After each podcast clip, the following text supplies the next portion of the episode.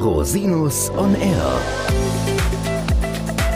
Der Criminal Compliance Podcast.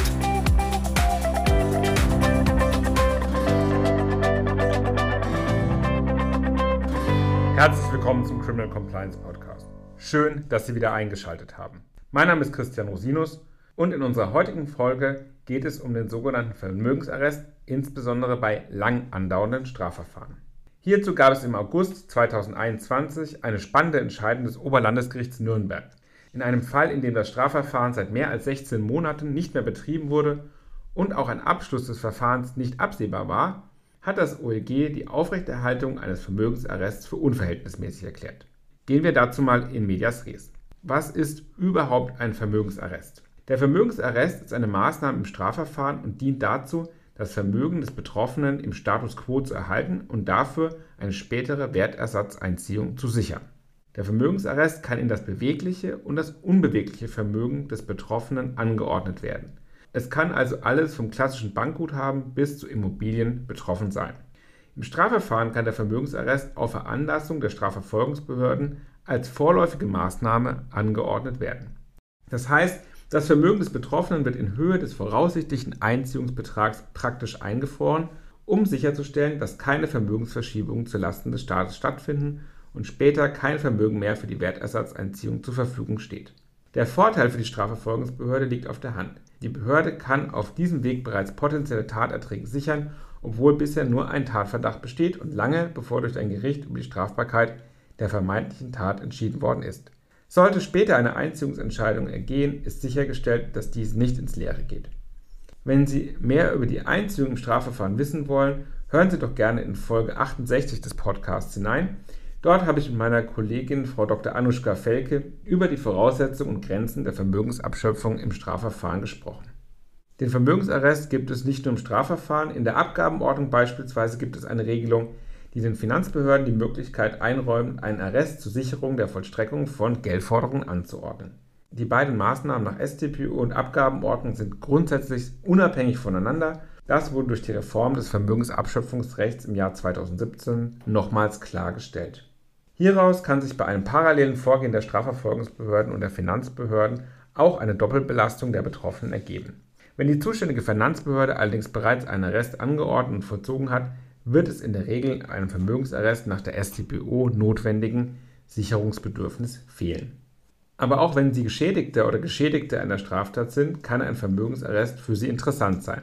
Dann kann man nämlich die Beantragung eines zivilrechtlichen Arrests in Betracht ziehen, um die Durchsetzung der Ansprüche gegen den Schädiger zu sichern. In der ZPO heißt das Ganze dinglicher Arrest und ist eine gängige und effektive Maßnahme, wenn es um Asset Recovery geht, insbesondere auch bei grenzüberschreitenden Fällen.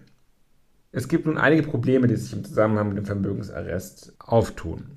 In der heutigen Folge geht es ja um die Frage, wie lange kann so ein Vermögensarrest aufrechterhalten werden. Gerade im Wirtschaftsstrafrecht kommt es ja immer häufiger vor, dass Strafverfahren sich über mehrere Jahre hinziehen. Für die Betroffenen eines Vermögensarrests kann das bedeuten, dass sie über Jahre hinweg nicht auf ihr Vermögen zugreifen können oder jedenfalls wesentliche Bestandteile des Vermögens nicht mehr im Zugriff sind. Das lässt sich natürlich grundsätzlich mit dem Konzept, dass ein Vermögensarrest nur eine vorläufige Maßnahme darstellen soll, sehr schwer vereinbaren.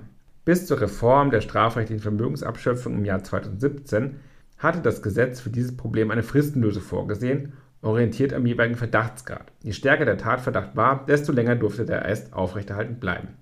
Ohne das Vorliegen dringender Gründe durfte der Arrest maximal zwölf Monate aufrechterhalten bleiben. Sollte der Arrest darüber hinaus gelten, waren die Strafverfolgungsbehörden in der Bringschuld, solche dringenden Gründe zu benennen. Seit der Gesetzesänderung gibt es keine gesetzlichen Höchstfristen für den Arrest mehr. Führt das jetzt dazu, dass ein Arrest ewig aufrechterhalten werden kann? So viel vorweg, auch nach der Gesetzesänderung ist eine Aufhebung des Arrests vor Verfahrensbeendigung noch möglich. Das entspricht auch der Intention des Gesetzgebers. Statt auf einen pauschalen Fristablauf soll es jetzt auf die Verhältnismäßigkeit des Arrests im Einzelfall ankommen. Das hat das Oberlandesgericht Nürnberg in seiner Entscheidung vom 31. August 2021 unter Berufung auf die Rechtsprechung des Bundesverfassungsgerichts und weiterer Oberlandesgerichte nochmals bestätigt. Der Arrest kann demnach nur aufrechterhalten werden, wenn er geeignet und erforderlich ist, um die Vermögenswerte bis zum rechtskräftigen Verfahrensabschluss zu sichern. Die Grenze ist dort zu ziehen, wo die Aufrechterhaltung des Arrests zu einer unverhältnismäßigen Belastung des Betroffenen führt.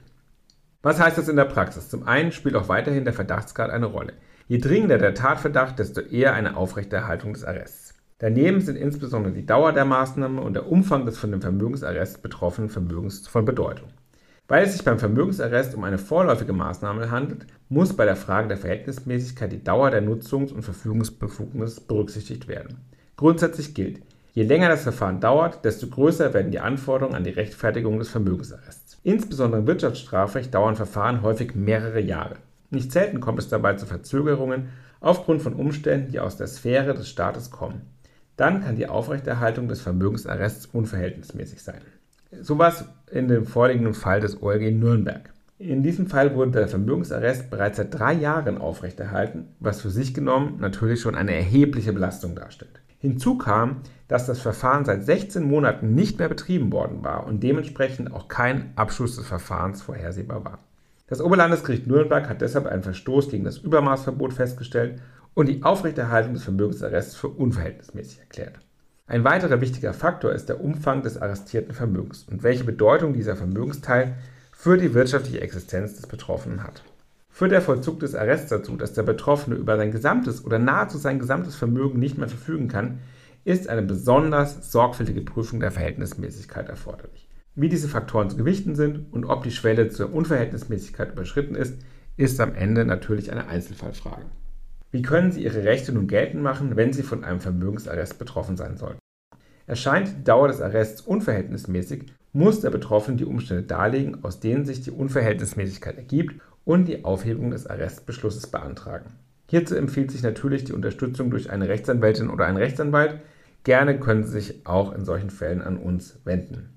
Herzlichen Dank, dass Sie sich die Zeit genommen haben, den Podcast zu hören. Falls Sie Fragen haben, wenden Sie sich bitte jederzeit gerne an mich unter info@ rosinus-on-r.com. Bis zum nächsten Mal. Ich freue mich auf Sie.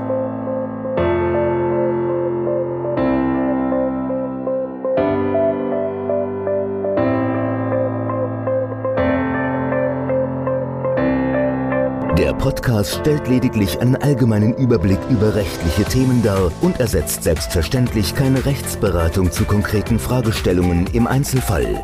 Bei Fragen wenden Sie sich an Rechtsanwältinnen und Rechtsanwälte Ihres Vertrauens, natürlich auch gerne an uns. www.rosinus-on-r.com oder unter www.rosinus-partner.com.